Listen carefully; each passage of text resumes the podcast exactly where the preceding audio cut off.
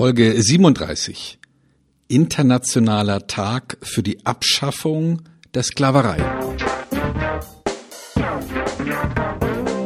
Willkommen bei Fucking Glory, dem Business Podcast, der kein Blatt vor den Mund nimmt. Martin Puscher und Stefan Heinrich sind ihre Gastgeber. Provokateure und vielleicht auch ein kleines bisschen die Helden des modernen Geschäftserfolges. Freuen Sie sich auf Ideen, Geschichten, Vorwürfe, Misserfolge und Erkenntnisse aus der Praxis. Los geht's! Der internationale Tag der Abschaffung der Sklaverei erinnert uns am 2. Dezember daran, wie wertvoll das Leben mit freiheitlicher Selbstbestimmung ist. Und doch machen wir uns manchmal selbst zum eigenen Sklaven. Warum das so ist und welche Wege wir aufzeigen, die eigene Sklaverei zu beenden, das hört ihr jetzt. Sklaverei war ja die Geisel der Menschheit. Gott sei Dank ist das abgeschafft, äh, nämlich mit dem Internationalen Tag für die Abschaffung der Sklaverei feiern wir das ein bisschen, Stefan. Und dennoch haben wir heute immer noch Alltagssklaverei. Ja, irgendwie schon, ja. Also jetzt mal abgesehen von dem Verbrechen der Sklaverei gibt es ja ganz viele Leute, die, mh, hm, naja, sich selbst versklaven auf irgendeine Art und Weise, sich irgendetwas unterwerfen, ihren Ängsten oder vielleicht ihren Gewohnheiten und äh, ja, und das tun, was man, was eigentlich verboten gehört, nämlich sich nicht frei fühlen. Mhm. Und das wollen wir heute natürlich thematisieren, denn wir wollen mit dieser neuen ja, Auflage von Fucking Glory euch ein bisschen auch vielleicht Unterstützung auch im Alltag geben. Denn beim Thema ist ja Sklaverei, du hast es gerade gesagt, Stefan, ist das Thema, wir sind Sklaven unserer Gewohnheiten. Und wenn wir Sklave unserer Gewohnheiten sind, dann sind wir ja abhängig. Und äh, wir wollen eigentlich unabhängig und wir wollen frei sein. Wo entsteht denn deiner Meinung nach am ehesten dieser Aspekt, dass wir Sklaven unserer eigenen Gewohnheiten sind. Ist das äh, im Familienleben? Ist das äh, im, Brau im Beruf? Machen wir im Marketing viele Dinge einfach nur, weil wir sie aus Gewohnheit, aus Routine immer gerne gemacht haben? Was prägt uns eigentlich bei dem Thema Gewohnheit, also Sklaverei des Alltags? Hm. Vielleicht ist es ja so, dass äh, diese, diese Macht der Gewohnheit, dass die ein ganz wichtiger Schritt war auf, auf unsere Entwicklung, also als als Menschen, dass wir nicht sozusagen unnötig kreativ sind. Ja, also ähm, es ist ja nicht unbedingt sinnvoll, wenn man etwas, was man schon mal gelernt hat, immer wieder neu lernen muss. Das ist ja, das wäre ja Energieverschwendung und deswegen hat die Natur sich anscheinend überlegt, warte mal, wenn sich etwas auf irgendeine Art und Weise bewährt hat, also schon mal funktioniert hat, dann halten wir daran gnadenlos fest. Dann machen wir es einfach immer so. Und äh, deswegen ist der Mensch ja auch ein sogenanntes Gewohnheitstier. Die Frage mhm. ist halt, äh, ob uns das nicht auch stark einschränkt, dass wir gerade dann, wenn wie in unserer Zeit sich die Umwelt wesentlich schneller ändert als zu der Zeit, als unsere Sozialisierung als äh, Savannentier stattfand. Da, da war wahrscheinlich innerhalb von fünf oder zehn oder zwanzig Jahren im Prinzip an der Umwelt keine messbare Veränderung. Und heute, mhm. wo wir uns eine Gesellschaft geschaffen haben, die so schnell mit Innovationen sich weiterentwickelt, äh, sind wir vielleicht nicht, einfach nicht mehr die richtigen Tiere. Mhm. Möglicherweise. Und äh, das Schöne ist ja, das hat auch etwas mit äh, Energie zu tun. Denn äh, sich selbst verändern und sich vom Sklaventum zu befreien, hat immer etwas mit Energie zu tun. Wenn ich also Situationen habe, die ich kenne, wo ich sage, hm, da kann ich immer auf die gleiche Art und Weise reagieren, ist ja alles wunderschön, dann spare ich ja auch ja über ja, Überlegensenergie, also Gehirnenergie, weil ich sage, das läuft sowieso immer auf die gleiche Art und Weise ab. Der Aspekt, den du gerade erwähnt hast, diese sich schnell verändernde Umwelt, setzt ja ganz bei ganz vielen Menschen einen, ja, einmal einen Fluchtreflex äh, sofort voraus, dass sie sagen, ich möchte diese ganze wilde Energie gar nicht aufbringen, sondern ich ziehe mich in mein Innerstes zurück oder ich ziehe mich darauf zurück, was ich besonders gut kann und kenne, um einfach nicht mehr Energie für neue Dinge aufzuwenden. Mhm. Das prägt natürlich ganz besonders auch, ich sag mal, vor allen Dingen die, die Manager, die sagen, die stehen vor der Herausforderung von sogenannten Change Management, also diesen Veränderungsmanagement. Und bei vielen Menschen ist ja dieser, dieses Beharrungsvermögen relativ groß. Bitte gib mir keine Neuerung, bitte gib mir keine Veränderung, bitte lass alles so, wie es ist, denn so war es ja schön. Deswegen träumen wir ja auch immer von der guten alten Zeit.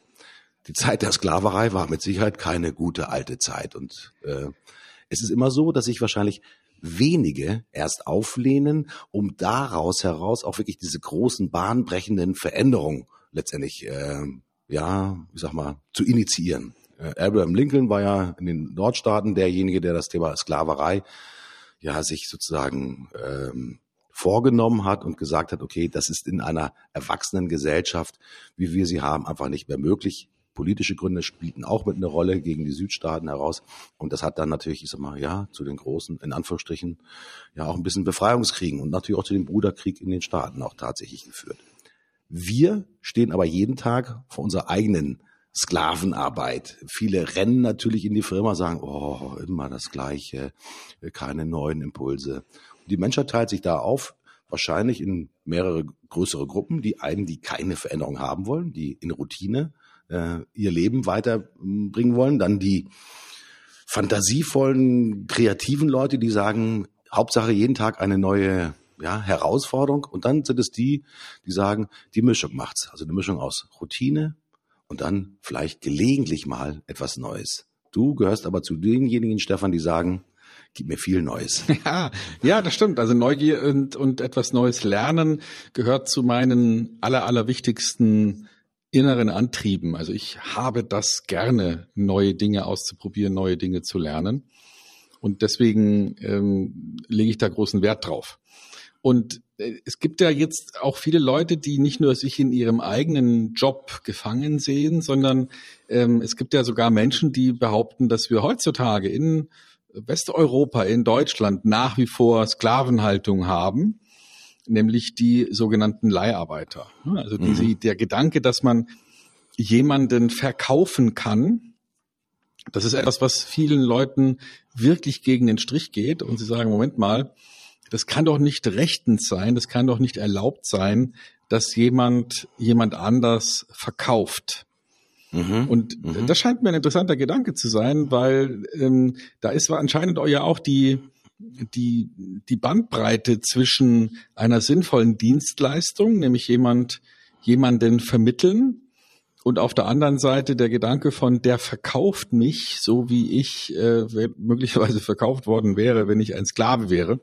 Mhm. Das ist offenbar emotional ziemlich dicht aneinander gebaut. Und ähm, vielleicht sollte man da nochmal drüber reden, wie man auch als jemand, der angestellt ist bei so einer Zeitarbeitsfirma, sich vielleicht grundlegend unterscheidet von denen, die, die im Unternehmen fest angestellt sind. Gibt es da überhaupt einen Unterschied? Ähm, vermutlich schon, rechtlich auf jeden Fall.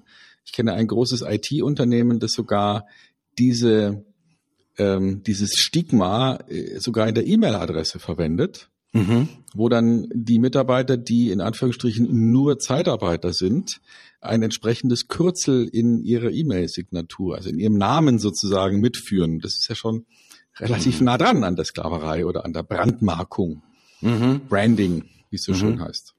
Ja, das ist äh, vielleicht auch eine, eine Geißel, die sich natürlich entwickelt hat aus der sogenannten Flexibilisierung auch der Arbeitswelten, weil klar, wenn du Auftragsspitzen äh, abarbeiten willst, äh, kannst du nicht sagen, ich möchte jetzt permanent neue Leute einstellen, die fest auf die Payroll mit draufnehmen. Ja, es war ja auch einfach und kommod, sich dann letztendlich mit Leiharbeitern oder Zeitarbeitern letztendlich, ich sag mal, äh, zu behelfen, um da wieder einen ganz nennenswerten Schritt diesmal für die eigene Flexibilisierung der Produktion zu machen.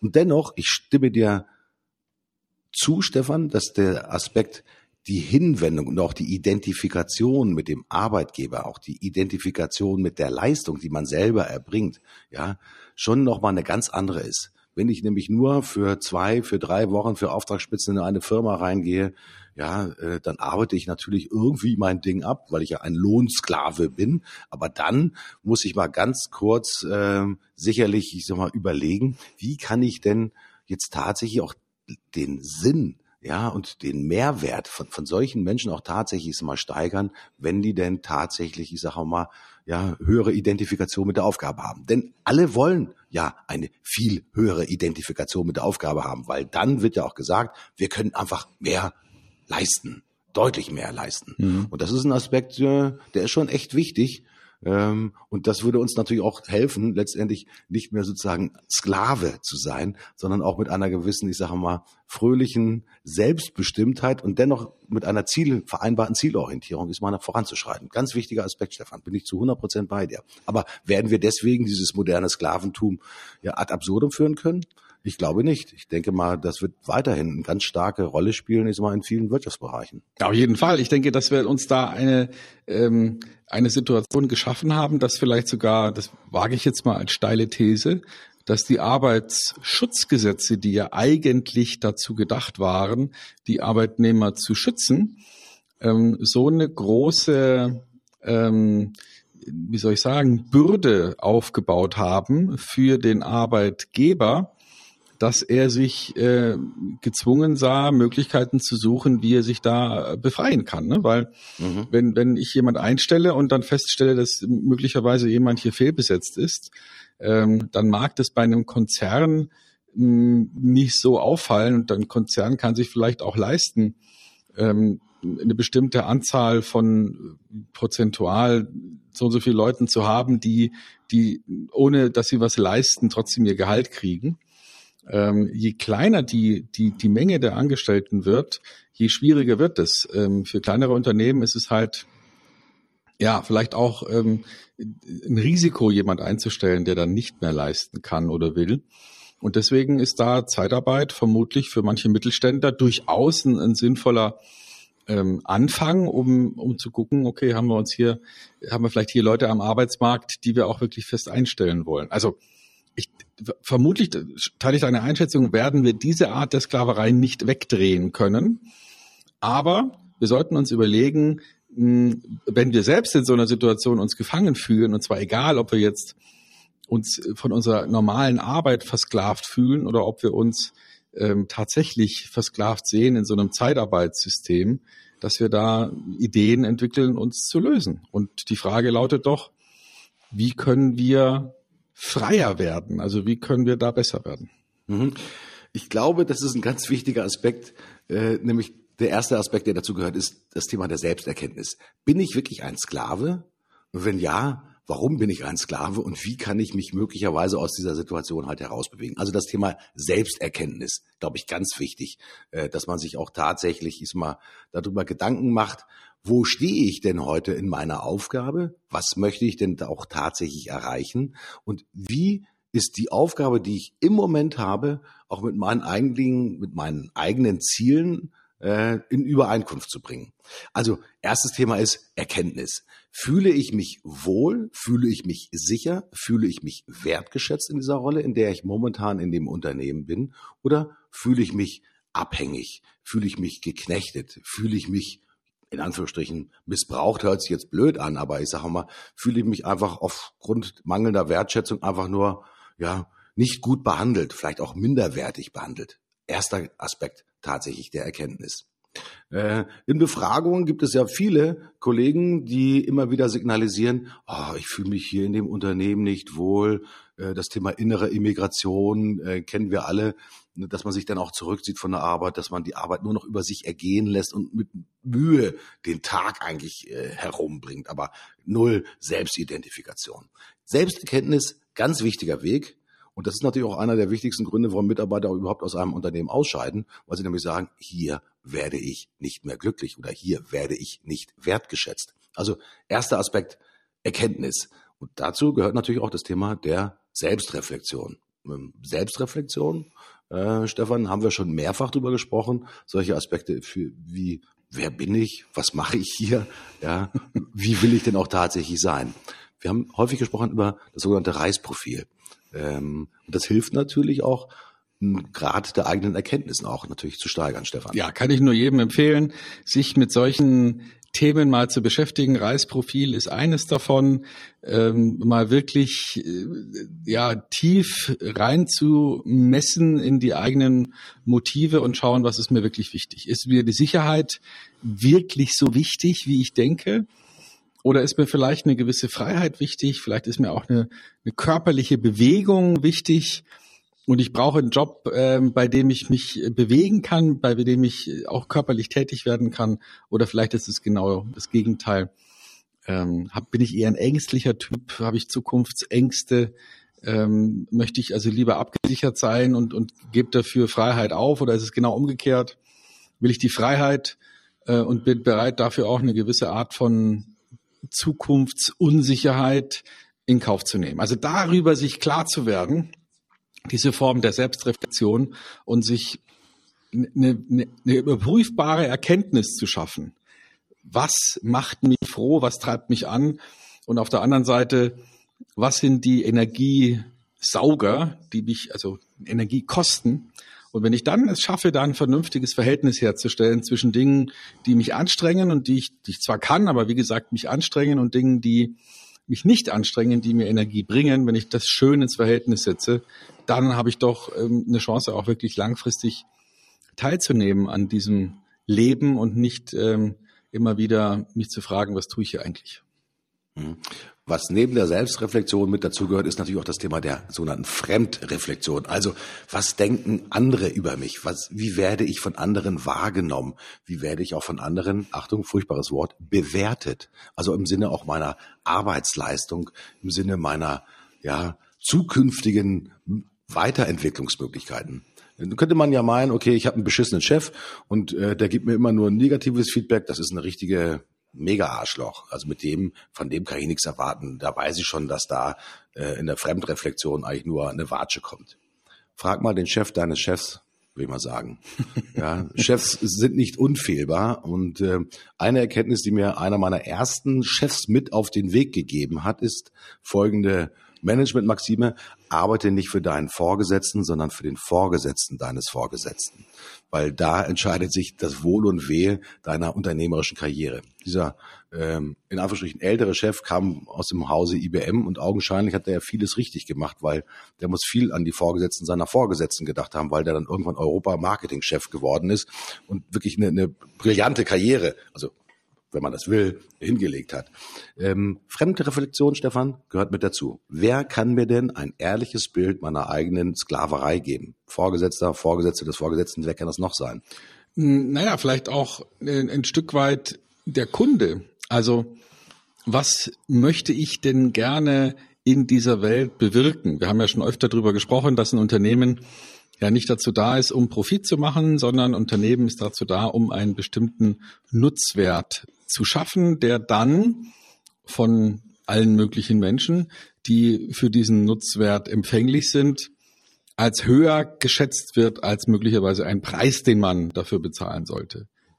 Und diese, und diese Geschichte der Orientierung am Wert steckt ja vielleicht auch in diesem Rat drin, sich nicht sozusagen mit dem direkten Manager, sondern mit eins drüber zu beschäftigen, weil man ja letztlich sozusagen nicht an den Chef in Anführungsstrichen verkauft, sondern ähm, an das, was dem Chef nutzt, verkauft.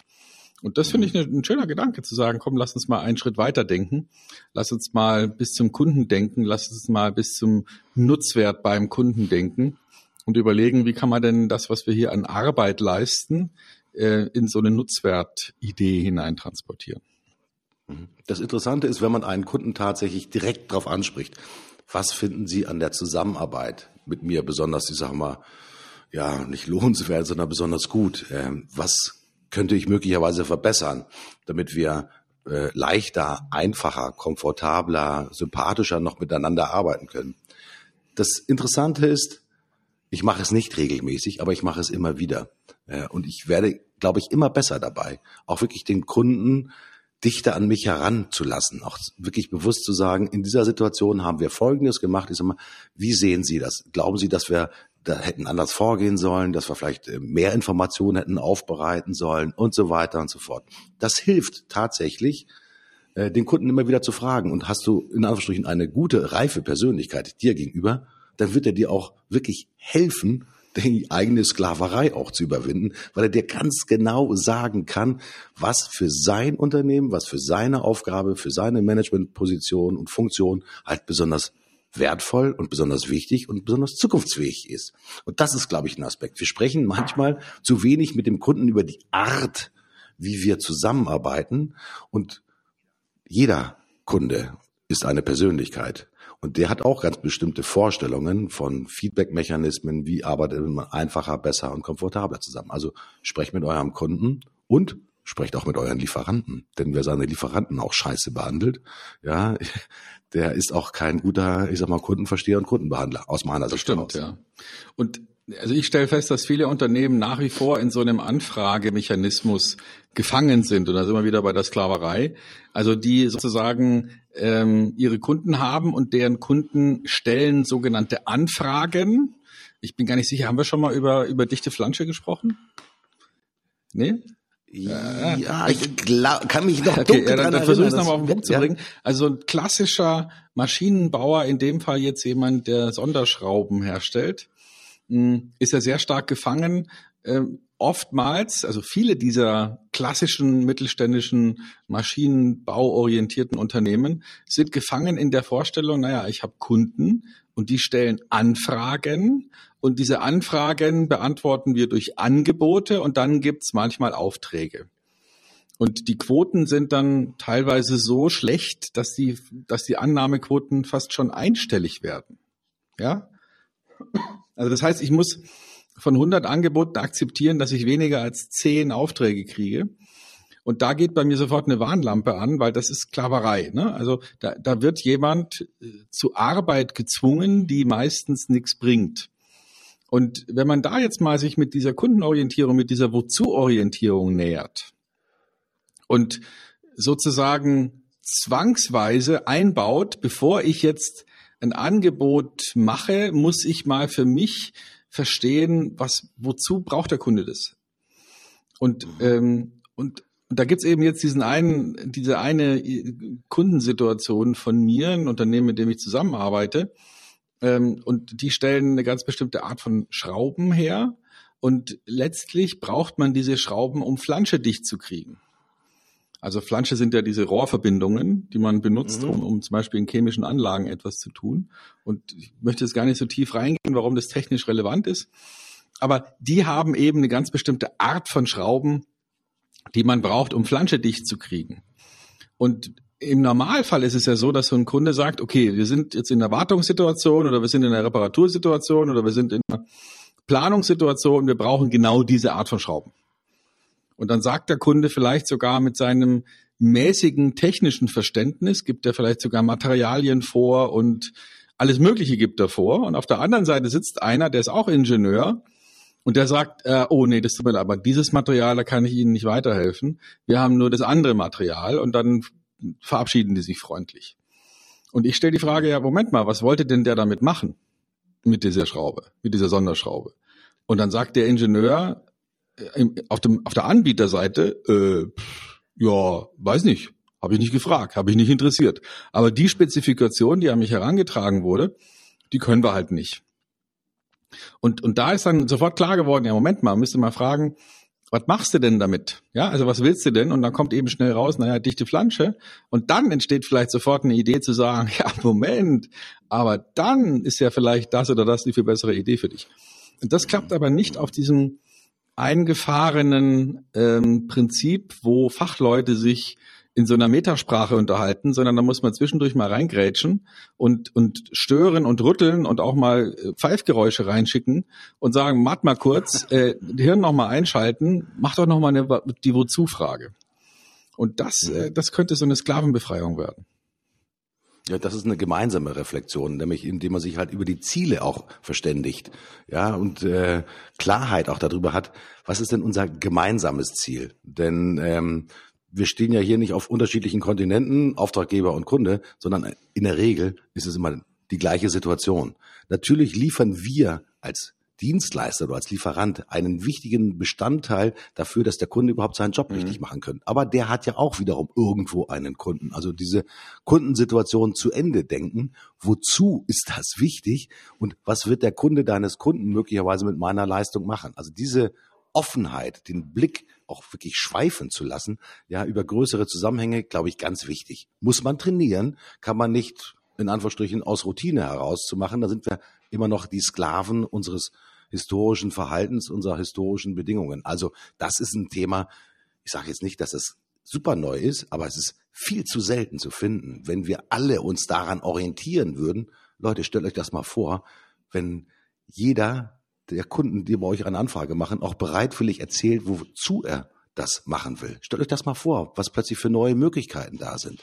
Und wenn die Frage nicht kommt, müsst ihr halt diejenigen sein, die die Frage stellen, wozu tun wir das? Und vielleicht auch, was macht der Kunde deines Kunden damit? Also, das ist ein bisschen wie die Übersetzung des Arbeite für den Vorgesetzten deines Vorgesetzten, für das Thema des Intern, ist genauso auch das Durchdenken der Wertschöpfungskette, nicht nur in die primäre Kundensituation zu denken, sondern in, wie wird es am Ende des Tages auch tatsächlich genutzt? Das ist glaube ich, super, mhm. super, super wichtig, das zu machen.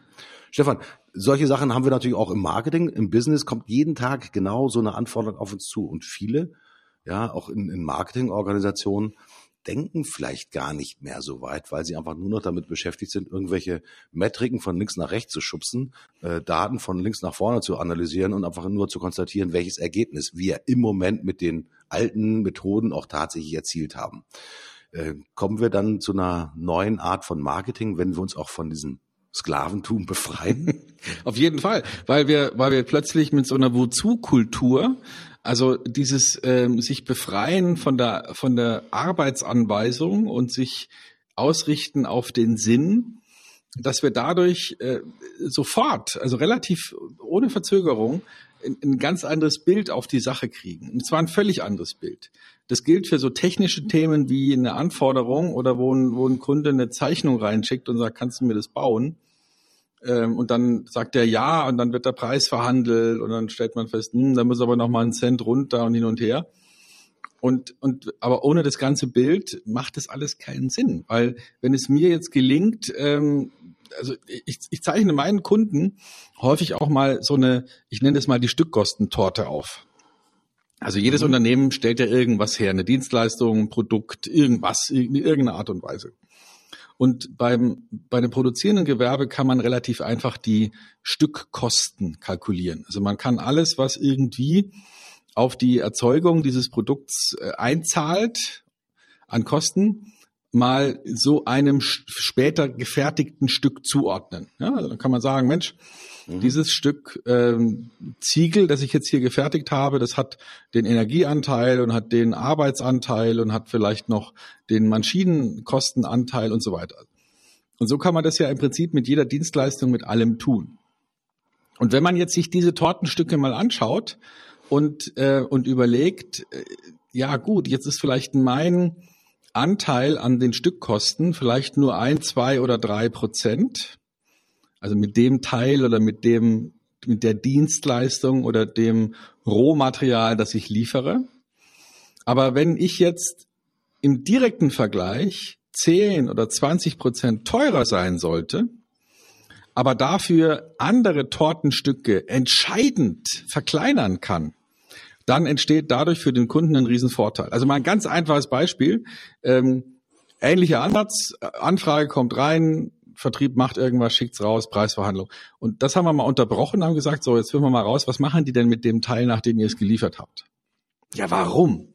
Naja, lass uns doch mal überlegen, was machen die mit dem Teil, nachdem ihr es geliefert habt? Da ging es um, um Bauteile für eine Kupplung. Dann hat sich der, der Verkäufer, obwohl er sich gewehrt hat, dann tatsächlich aufgemacht und hat vorbei an seinem normalen Kontakt dem Einkäufer, war er eingeschwungen, mal in der Produktion beim Kunden nachgefragt, was macht ihr mit dem Teil? Und das war relativ aufwendig und dann hat sich herausgestellt, naja, wenn das ankommt, dann wird es ausgepackt, dann wird es mit einem speziellen chemischen Verfahren gewaschen und mit einem anderen Teil verschraubt, um es dann woanders hin zu liefern, wo es eingebaut wird. Und dann hat sich herausgestellt, dieser Prozess, also dieses Waschen, dieses eine bestimmte Oberflächen ähm, Eigenschaft herstellen, plus es mit einem anderen Teil verbinden. Das hätte der Lieferant wesentlich günstiger machen können, weil der andere mhm. Zulieferer, der das andere Teil liefert, ähm, um die Ecke war und dadurch am Ende Wahnsinnskostenapparat reduziert werden konnte. Also das heißt, mhm. obwohl beide Lieferanten nachher vernünftig Geld verdient haben und nicht nochmal sich runterhandeln lassen mussten, haben sie einfach durch clever sein und durch tiefer Einsteigen in die, in die Dienstleistung verstanden, wie sie etwas, was äh, sozusagen wertlos ist oder, oder wo man leicht den Preis runterhandeln kann, zu einem Riesenwert zu machen, indem man besser versteht, wozu eigentlich. Und das hat wirklich was mit Befreiung zu tun, sich aus dem bisherigen Denken und dem bisherigen Handeln befreien. Und das klappt wunderbar, indem man sich die Sinnfrage stellt. Also wozu machen wir das eigentlich? Wozu braucht der Kunde das? Äh, wozu soll diese Marketingaktion gut sein? Ähm, wozu gehen wir auf eine Messe? Frage ich immer wieder. Was soll das bringen? Mhm. Und dann sagt man, naja, wenn wir da nicht hingehen, dann, dann wundern sich alle, dass wir nicht da sind. naja, aber wenn man mal umrechnet, ja. was so ein Lied von der Messe kostet, und das vergleicht mit anderen Möglichkeiten, die wir heute haben, also Online-Themen, Webinare, andere Möglichkeiten, mit Leuten ins Gespräch zu kommen, ähm, dann wird man feststellen, dass so eine Messe einfach unendlich zu teuer ist. Und trotzdem gehen die Leute dahin. Ganz verrückt. Mhm. Ja. Das Sklaventum ist überall, auch das Sklaventum sozusagen. Wir gehen da mal auf die Messe. Auch das ist ein ja, Sinnbegriff dafür, dass man Sklave ist, der Verhaltensweisen, die man in den vergangenen Jahren gelernt hat. Stefan, wenn wir nach vorne gucken, wenn wir konstatieren, dass wir heute immer noch ein Stück weit modernes Sklaventum haben, Sklaventum unserer Gewohnheiten sind, dann stellt sich doch natürlich auch für unsere Zuhörer die Frage, okay, liebe Kollegen, gebt uns doch mal ein paar Ideen, wie wir uns aus diesem Sklaventum befreien können. Wir haben jetzt Folgendes gehört. Wir haben gesagt, dass das Thema äh, Reflexion wichtig ist, also Eigenreflexion, Fremdreflexion ähm, gemeinsame Reflexion, um wirklich den wahren Kern ja, einer Leistung äh, zu erkennen. Die Frage nach dem Wozu, das habe ich jetzt auch wirklich verstanden, das ist eigentlich die elementare. Erst dann, wenn ich die Frage stelle, wozu äh, kann ich das tun oder wozu sollte ich das tun, ergeben sich vollkommen neue Handlungsmöglichkeiten. Und ich glaube, mehr Handlungsmöglichkeiten zu haben, das ist natürlich auch sozusagen, das ist die Befreiung von der Sklaverei. Das ist das, was wir haben wollen. Ist das sozusagen ja auch schon des Pudels Kern, den wir unseren Freunden und unseren Zuhörern mitgeben können? Ich denke schon. Also ich denke, dass die Frage nach dem Wozu eine der wichtigsten, vielleicht die wichtigste Frage ist, die man sich selbst auch immer wieder stellen kann. Ja, wozu habe ich diese Angewohnheit? Wozu lebe ich dieses Leben? Wozu lebe ich mit diesem Menschen, der, der mhm. jeden Morgen neben mir aufwacht? Also diese, genau diese Art von Frage zu stellen und zu sagen, okay, lass, lass mich, äh, lass mich verstehen, wozu etwas gut sein soll und dann überlegen, ob ich das wirklich machen will oder ob ich vielleicht was anderes machen will, was, was viel besser und mehr in dieses Thema einzahlt. Und wenn das mhm. gelingt, dann, dann sind wir schon ein entscheidendes Stück weiter. Mhm. Ich glaube auch, dass man den Kunden oder sein Gegenüber damit auf die Reise nehmen muss, denn der ist die Frage nach dem Wozu auch meistens gar nicht. Stimmt. Ja, der hat, guckt an erstmal mit riesengroßen Augen an und sagt, was wollen Sie denn eigentlich von mir wissen? Ich weiß doch selber nicht, wozu das gut ist, was ich hier tue. Ähm, das hat manchmal auch wie den, den, den, das, äh, den Stein ins Wasser werfen, sondern das schlägt halt Wellen. Die Frage nach dem Wozu ist nicht nur für mich wichtig, sondern ist auch für mein Gegenüber wichtig, weil der trägt möglicherweise auch diese Frage und diesen Sinn dahinter natürlich in das eigene Unternehmen. Und so werden halt mit dem Beispiel, was du von den Pflanzen erzählt hast, vollkommen neue Wertschöpfungsideen auch erst geboren, die die Leistung besser machen, die die Kosten gleichzeitig reduzieren, ja, und die uns allen sozusagen ein besseres Leben ermöglichen. Das ist das wahre Ende der Sklaverei, wenn wir alle mit Lieferanten, mit Kunden, mit Partnern, mit Kunden des Kunden über die Frage des Wozu sehr akribisch nachdenken, um halt nach besseren Lösungen zu suchen. Und ich glaube, dann gelingt es uns auch tatsächlich, ja, aus der Sklaverei des Alltags zu entfliehen und einfach auch viel mehr Freude zu haben. Denn dann arbeiten wir an echten Lösungen, die auf allen Seiten, ich sag mal, wirklich Mehrwert stiften. Mhm. Absolut. Mhm. Ja, vielleicht ist es wirklich des Pudels Kern, diese Wozu-Frage, sich immer wieder zu stellen und sich zu überlegen, das, was wir hier tun, dient es noch dem Zweck, dem es mal gedient hat? Oder hat sich vielleicht die Anforderungen, das Umfeld, der Wettbewerb so verändert, dass wir mit unserem äh, Blick auf die Welt die Wozu-Frage gar nicht mehr in der richtigen Weise beantworten können. Ich denke, jedes Unternehmen, jeder Verkäufer, jeder Manager, jeder Unternehmer muss sich immer wieder diese Wozu-Frage stellen und muss sich immer wieder auch selber in Frage stellen. Also ein, ein wunderbares Beispiel dafür ist für mich der CEO von Klöckner, das hatten wir auch schon mal in der früheren Ausgabe, der ähm, sich nach Silicon Valley aufgemacht hat und sich hat sozusagen ähm, befreit dadurch, dass er gesagt hat, zeige mir Wege auf, wie man mein Unternehmen zerstören kann. Um, mhm. um dann mhm. zu überlegen, und wie können wir es selber so umbauen, dass diese Zerstörungsversuche bei uns nicht mehr funktionieren würden. Und das finde ich super mhm. interessant als Idee, als Gedankengang, sich äh, dahingehend weiterzuentwickeln als Unternehmen, dass man nicht nur versucht, die Löcher abzudichten mit irgendwelchen Korken, sondern dass man sagt, ähm, wir schießen uns jetzt selber die Löcher rein, damit wir besser werden, diese Löcher wieder abzudichten und zwar für immer. Ja, und das, das finde mhm. ich einen ein wunderbar äh, befreienden Gedanken, dass man also nicht die Augen schließt und, und sich zusammenkauert und hofft, dass es nicht donnert, sondern dass man sich überlegt, wie können wir selber knallen lassen, damit wir nicht mehr so viel Angst vorm Donnern haben. Mhm. Da haben wir also heute zweimal Grund zum Freuen. Einmal, weil es den Internationalen Tag für die Abschaffung der Sklaverei gegeben hat oder gibt und wir auch immer wieder auch daran erinnert werden. Und das Zweite, dass die besonders gute Nachricht ist, so können wir uns selbst aus der eigenen Sklaverei befreien, auch nämlich aus der Sklaverei der Gewohnheiten und einfach ja freier sein und äh, weil wir freier sind, einfach auch ja mehr Nutzen stiften für alle Beteiligten. Das ist eine sehr sehr gute Nachricht. Stefan, die Woche hat natürlich ähm, für uns beide sicherlich sehr unterhaltsame Aspekte gebracht. Erinnerst du dich denn vielleicht an eine besondere Vorgehensweise, an eine an, an ein Erlebnis, wo du sagst, boah, besonders gut, besonders hm, fragwürdig? Was lernen wir da daraus aus deinen Erlebnissen? Ja, also wir haben ja uns vorgenommen, dass wir ein bisschen knapper werden mit unseren Ausgaben. Die, die Hörer werden sich vielleicht wundern, ey, warte mal, äh, ist doch erst gerade mal 35 Minuten rum. Warum machen die hier schon äh, den Abgesang? Ja, wir wollen, äh, und es waren auch viele Anregungen, die von, von unseren Zuhörern kamen, noch, noch mehr auf den Punkt gehen, noch knapper werden, noch klarer werden.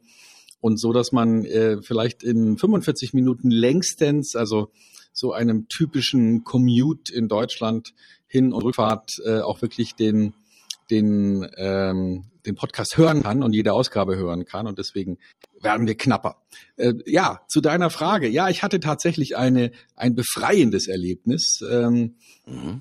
Wir haben hier ähm, mit meinen beiden Geschäftsthemen, also meinem Trainerbusiness, meinem Rednerbusiness und der Agentur ähm, überlegt, wie wir uns hier in dem Gebäude, in dem wir sind, noch besser aufteilen können. Und ich habe ähm, am Wochenende die Zeit damit verbracht, mal auszumisten. Also ich habe einen Arbeitsplatz, den ich jetzt schon ein, zwei, drei Mal immer wieder irgendwie mitgezogen habe. Wir kennen diese Rollcontainer und wir, die sich dann langsam so zuschlammen und irgendwelche anderen Sachen, die wir so aufheben.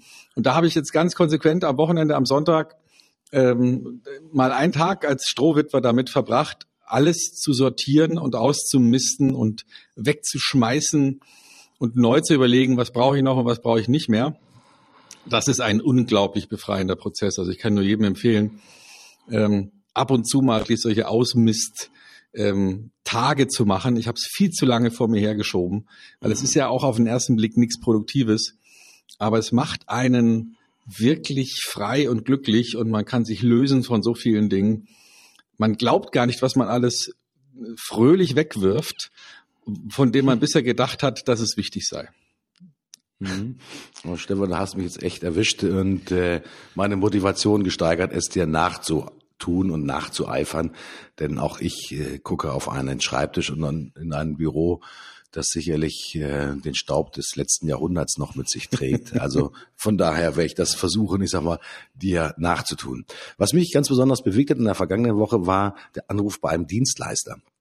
Ähm, wir alle kennen ja Handwerker und ähm, ich glaube, das haben wir schon mehr als einmal gestresst, dass manche Handwerker einfach nicht aus dem Pott kommen und einfach auch in ihrem Geschäft relativ ja schlecht aufgestellt sind. Ähm, ich habe bei Gartenzauberwerk angerufen, weil ich noch wirklich äh, auf die letzten Meter noch ein bisschen was am Garten machen musste. Und ich habe noch nie, noch niemals zuvor einen so freundlichen, kompetenten und wohlstrukturierten Handwerker kennengelernt, der mir sofort gesagt hat, Heckenschnitt, okay, wie viel Meter, konnte sofort ausrechnen, was er an, äh, an Zeit braucht, ob das ein Senior machen muss, ob das ein Junior machen kann, äh, was für Gerätschaften er mitbringen äh, muss und so weiter und so fort. Der hat mir jetzt kein All-in-Angebot gemacht, sondern hat gesagt, Zeit kostet Geld und Geräte kosten Geld. Und unser Angebot hat immer folgende Module. Äh, wir schätzen jetzt eine Zeit, die Zeit, die wir nicht verbrauchen an dem Tag, ist immer, die werde ich, schreibe ich Ihnen auf ein Guthabenkonto, äh, gut, du kannst es im nächsten Jahr zum Frühjahr weiter nutzen, aber für jede eingesetzte Maschine gibt es eine sogenannte Maschinengebühr. Fand ich total geil, das auch wirklich super aufgeschlüsselt zu sehen. Also der Mann versteht sein Geschäft, der weiß, was er tut und er hat mir als Kunde ein super tolles Gefühl gegeben, dass ich hier nicht im Nirvana von irgendwelchen handwerklichen Supermusterleistungen äh, untergehe, sondern wirklich auf die Minute, auf die Sekunde genau, welche Maschine wird benutzt, ein wirklich erstklassiges Angebot zu erhalten. Und zwar innerhalb von zehn Minuten. Leute, ich bin total begeistert. Cool. Sowas gibt es. Und ich glaube, solche Handwerker werden weiterhin für Furore sorgen. Und die machen, glaube ich, in Summe ein gutes Geschäft. Also ich sage nur, Gartenzauberwerk, das war für mich das Zauberwerk des Handwerks. Das ist auch ein schöner Name, ja. finde ich. Ja, mhm. und die machen das gut und die sind freundlich und fröhlich. Äh, der Kollege war da, Besprechung, alles super, nicht lange rumgeschnackt, Geräte ausgepackt, angefangen zu arbeiten. Also nicht erstmal mit der Frühstückspause die Arbeit begonnen. Also super, habe mich total gefreut. Sehr schön. Weiter, empfehl weiter empfehlenswert. Stefan, ich glaube, wir sind jetzt in der Zeit. Ja. Denn, ja, wir sind schneller, knackiger, wenn wir das zu schnell, zu knackig machen, wenn wir noch ein paar Sachen besser machen können.